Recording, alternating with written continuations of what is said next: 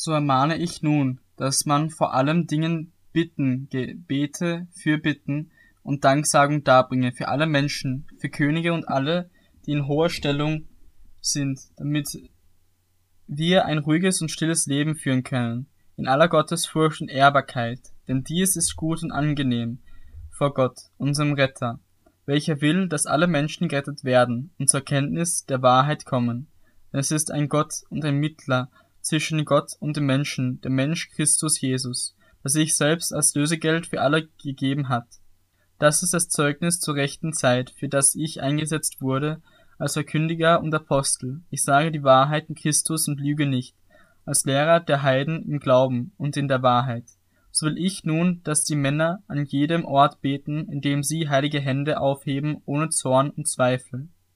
Ebenso will ich auch, dass sich die Frauen in ehrbarem Anstand mit Schamhaftigkeit und Zucht schmücken, nicht mit Haarflechten oder Gold oder Perlen oder aufwendiger Kleidung, sondern durch gute Werke, wie es sich für Frauen geziemt, die sich zu Gottesfurcht bekennen. Eine Frau soll in der Stille lernen, in aller Unterordnung. Ich erlaube aber einer Frau nicht zu lernen, auch nicht, dass sie über den Mann herrscht, sondern sie soll sich still verhalten. Denn Adam wurde zuerst gebildet, danach Eva. Und Adam wurde nicht verführt, die Frau aber wurde verführt und geriet in Übertretung. Sie soll aber davor bewahrt werden durch das Kindergebären, wenn sie bleiben im Glauben und in der Liebe und in der Heiligung samt der Zucht.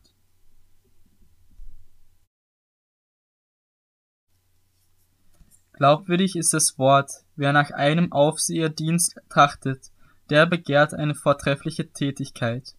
Nun muss aber ein Aufseher untadelig sein, Mann einer Frau, nüchtern, besonnen, anständig, gastfreundlich, fähig zu lehren, nicht der Trunkenheit ergeben, nicht gewalttätig, nicht nach schändlichen Gewinn strebend, sondern gütig, nicht streitsüchtig, nicht geldgierig, einer, der seinem eigenen Haus gut vorsteht und die Kinder in Unterordnung hält, mit aller Ehrbarkeit. Wenn aber jemand seinem eigenen Haus nicht vorzustehen weiß, wie wird er für die Gemeinde Gottes sorgen? Kein Neubekehrter, damit er nicht aufgeblasen wird und in das Gericht des Teufels fällt. Er muss aber auch ein gutes Zeugnis haben von denen außerhalb der Gemeinde, damit er nicht in übel Nachrede und in den Fallstricke des Teufels gerät. Gleicherweise sollen auch die Diakone ehrbar sein, nicht doppelzüngig, nicht vielem Weingenuss ergeben, nicht nach schändlichen Gewinn strebend. Sie sollen das Geheimnis des Glaubens in einem reinen Gewissen bewahren, und diese sollen zuerst erprobt werden. Dann sollen sie dienen, wenn sie untadelig sind. Die Frauen sollen ebenfalls ehrbar sein, nicht verleumderisch, sondern nüchtern, treu in allem. Die Diakone sollen jeder Mann eine Frau sein, ihren Kindern und ihrem Haus gut vorstehen, denn wenn sie ihren Dienst gut versehen, erwerben sie sich selbst eine gute Stufe und viele Freimütigkeit im Glauben in Christus Jesus. Dies schreibe ich dir in der Hoffnung, recht bald zu dir zu kommen, damit du aber, falls sich mein Kommen verzögern sollte, weißt, wie man wandeln soll im Haus Gottes, welches die Gemeinde des lebendigen Gottes ist, der Pfeiler und die Grundfeste der Wahrheit. Und anerkannt groß ist das Geheimnis der Gottesfurcht. Gott ist geoffenbart worden im Fleisch, gerechtfertigt im Geist, gesehen von den Engeln, verkündigt unter den Heiden, geglaubt in der Welt, aufgenommen in die Herrlichkeit.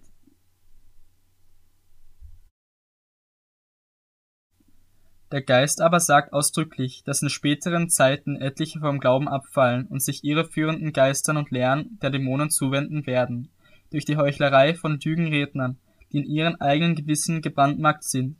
Sie verbieten zu heiraten und Speisen zu genießen, die doch Gott geschaffen hat, damit sie mit Danksagung gebraucht werden, von denen, die gläubig sind und die Wahrheit erkennen. Denn alles, was Gott geschaffen hat, ist gut, und nichts ist verwerflich, wenn es mit Danksagung empfangen wird, denn es wird geheiligt durch Gottes Wort und Gebet. Wenn du dies den Brüdern vor Augen stellst, wirst du ein guter Diener Jesu Christi sein, der sich nähert mit den Worten des Glaubens und der guten Lehre, der du nachgefolgt bist. Die unheiligen Alt Weiberlegenden aber weise ab, dagegen übe dich in der Gottesfurcht. Denn die leibliche Übung nützt wenig, die Gottesfurcht aber ist für alles nützlich, da sie die Verheißung für dieses und für das zukünftige Leben hat.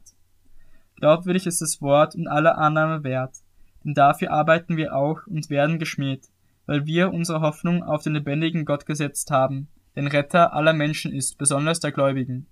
Dies sollst du gebieten und lehren.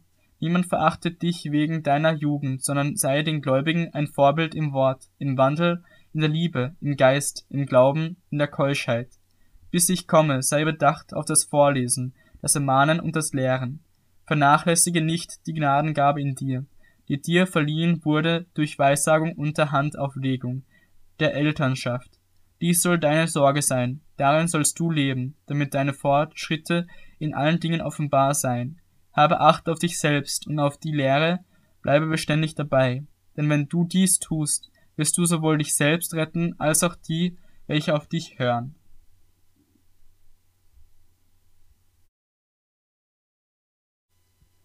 Einen älteren Mann fahre nicht hart an, sondern ermahne ihn wie einen Vater. Jüngere wie Brüder, ältere Frauen wie Mütter, jüngere wie Schwestern, in aller Keuschheit. Ehre die Witwen, die wirklich Witwen sind. Wenn aber eine Witwe Kinder oder Enkel hat, so sollen diese zuerst lernen, am eigenen Haus gottesfürchtig zu handeln und den Eltern Empfangenes zu vergelten, denn das ist gut und wohlgefällig vor Gott.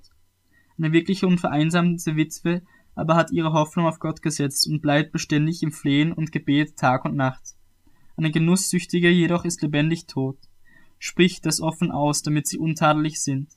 Wenn aber jemand für die See seinen, besonders für seine Hausgenossen nicht sorgt, so hat er den Glauben verleugnet und ist schlimmer als ein Ungläubiger. Eine Witwe soll nur in die Liste eingetragen werden, wenn sie nicht weniger als 60 Jahre alt ist. Die Frau eines Mannes war, und ein Zeugnis guter Werke hat. Wenn sie Kinder aufgezogen, Ge Gastfreundschaft geübt, die Füße der Heiligen gewaschen, Bedrängen geholfen hat, wenn sie sich jedem guten Werk gewidmet hat, jüngere Witwen aber weise ab, denn wenn sie gegen den Willen des Christus begehrlich geworden sind, wollen sie heiraten und kommen damit unter das Urteil, dass sie die erste Treue gebrochen haben. Zugleich lernen sie auch untätig zu sein, indem sie in den Häusern herumlaufen, und nicht nur untätig, sondern auch geschwätzig und neugierig zu sein, und sie reden, was sich nicht gehört.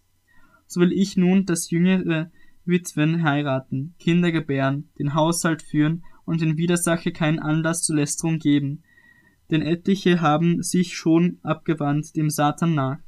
Wenn ein Gläubiger oder ein gläubige Witwen hat, so soll er sie versorgen und die Gemeinde soll nicht belastet werden, damit diese für die wirklichen Witwen sorgen kann.